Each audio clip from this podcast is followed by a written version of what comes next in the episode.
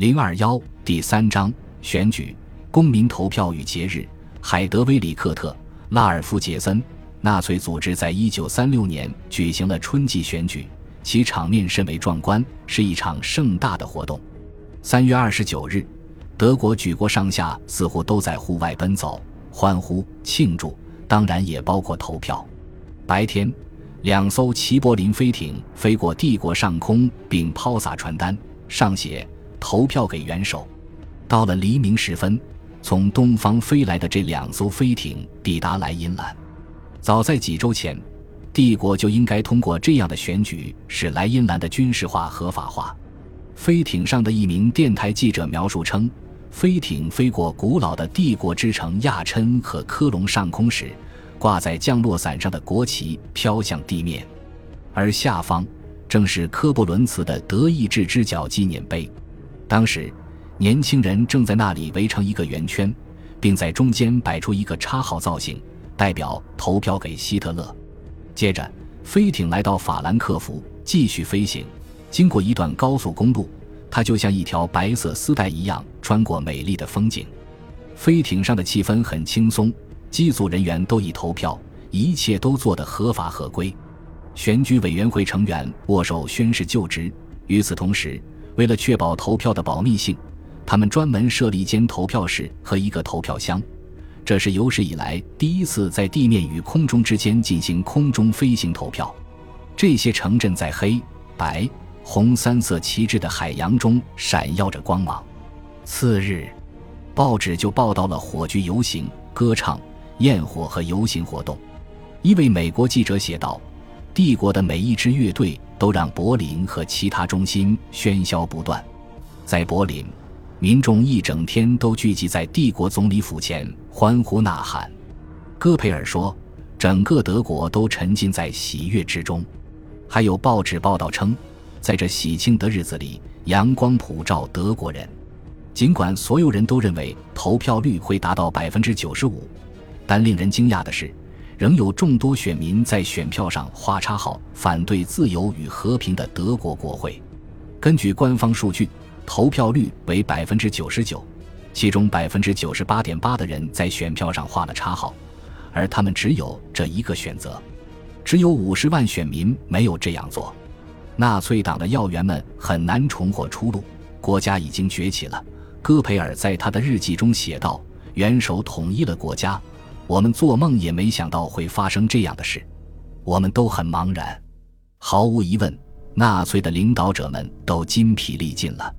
在这场疯狂的竞选活动中，他们大肆宣扬和平，并赞扬德国莱茵兰军事化。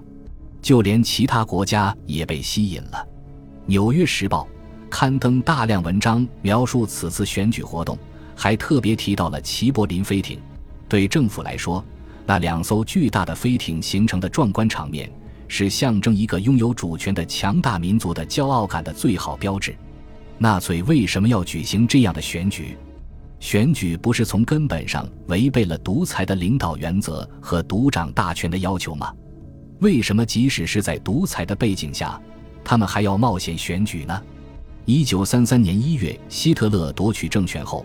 德国先后举行了四次国会选举和五次全民公投，原因似乎显而易见：纳粹需要利用选举进行宣传，这与他们利用公众节日的目的一样，既可以作为盛况奇观调动民众，同时又能向国外的观察者传递信息。正如纳粹进行的群众庆祝活动一样，选举活动精心设计了各种典礼和仪式，目的是营造一种崇高的氛围。使民众从日常生活中解脱出来。然而，对于纳粹专门通过选举来扩大宣传这一事实，仍需要进一步的解释。因为民众有理由认为，这些事件的影响在于他们能提供一种全世界公认的合法形式。在大众和民主的时代，人民的参与和支持对于合法化而言不可或缺，并且没有哪种形式比这更合适了。如果反对派中绝大多数人持反对意见，他们如何为自己的反对意见提供正当理由？如果阿道夫·希特勒的人民支持他、拥护他，与他一道宣扬他们的和平愿景，那么英国、法国或国际联盟有什么理由反对希特勒呢？纳粹确实想要争取到每位选民的选票，而且如果认识不到纳粹党在动员选民方面的有效性，就无法理解他的成功。尽管事实确实如此，但将纳粹党的胜利主要归结于欺诈和操纵，或者归结于宣传机器，都有失妥当。他基本上遵循了魏玛共和国的选举制度，所以保密措施仍然正式有效。即便是放眼全世界。这些方法也被认为是合法选举的先决条件。一九三三年七月十四日通过的公民投票法，不仅是纳粹独裁政权的新发明，也是纳粹政权强有力的政治工具。魏玛宪法第七十三条已经设想到了公民投票的重要作用。然而，领袖型国家基本上消除了制衡机制，但根据魏玛宪法。公民或议会可以发起全民公决，而根据一九三三年七月通过的新法，只有政府才有这项权利。此外，在纳粹国家中，可以通过公民投票终止宪法或议会法令，这比在魏玛共和国容易得多。如今，第三帝国的公民投票和选举研究经常被忽视，这是因为民主合法性处于独裁统治下，这种逻辑似乎没有意义。一战之后，岌岌可危的民主国家受到了法西斯主义的威胁，甚至在某些情况下遭到摧毁。然而，并非只有英国、法国或美国才承认人民广泛参与的民主是一种古老的传统。纳粹极尽所能利用这种传统为自己提供民主合法性。一九三六年，流亡的社会民主党领导人在谈到德国的民主传统时称。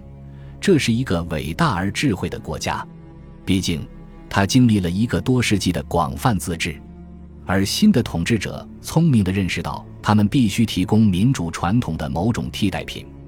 由上级操纵选举，并非纳粹政权首创，自二十世纪二十年代起，类似情形在意大利和南美洲就已经存在了。从一九三七年开始，苏联也跨入独裁民主国家之列。其决定性因素是人民明确的支持。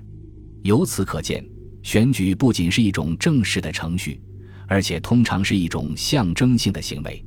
选举的作用不仅在于选举一个人担任某个职务，它还被用于界定选民的作用，并强调社会秩序的合法性。如果选民默默地参与每一次选举活动，就表明他们认可现有的政治秩序。为了探寻纳粹统治合法化中具体的民主和公民投票逻辑，接下来我们将更详细的剖析选举与节日。